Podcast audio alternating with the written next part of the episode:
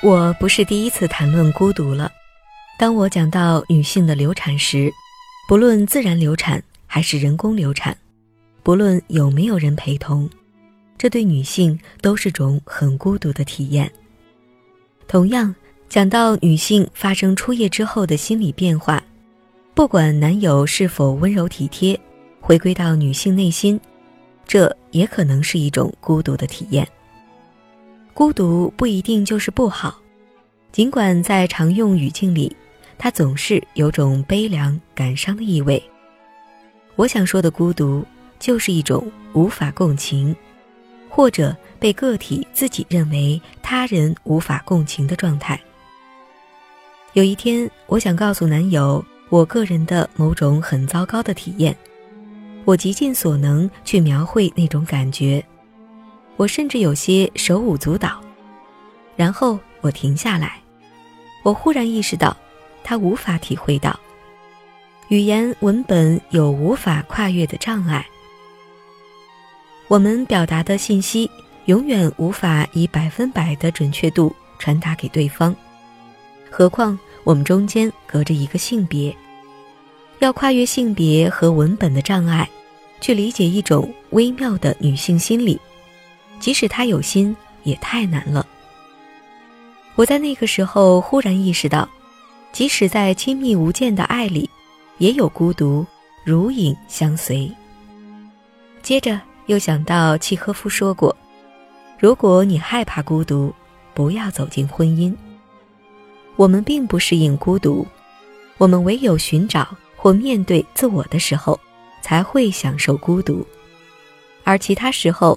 我们快乐地享受着孤独的缺席，我们的文化也很少赞扬孤独的个人，而更强调个人在集体中的价值，个人对于他人的价值和责任，也常常觉得他人对自己是有责任的。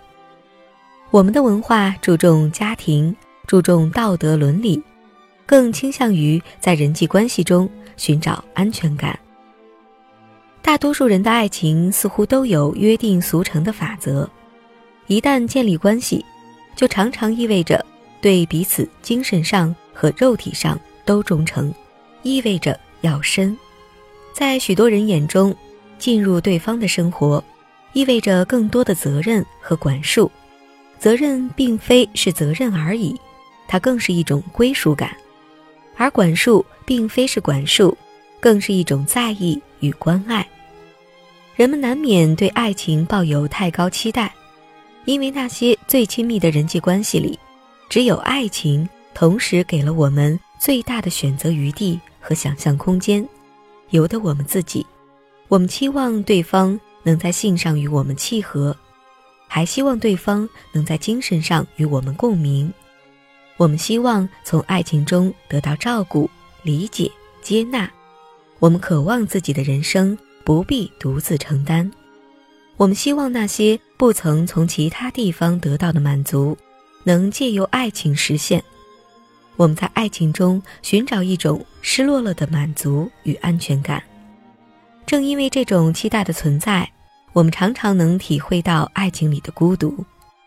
性可以进入身体，爱可以抵达灵魂，却无法共享灵魂的每一种感觉。人们常常把爱情里的孤独理解为不够爱，理解为情感危机。他们设定了一个遥不可及的目标，一旦没有达到，这段关系就蒙上了阴影。人们怎么能相信爱情里也有孤独呢？其实我们对孤独的感觉并不陌生，在有记忆的孩提时代，我们就已经意识到。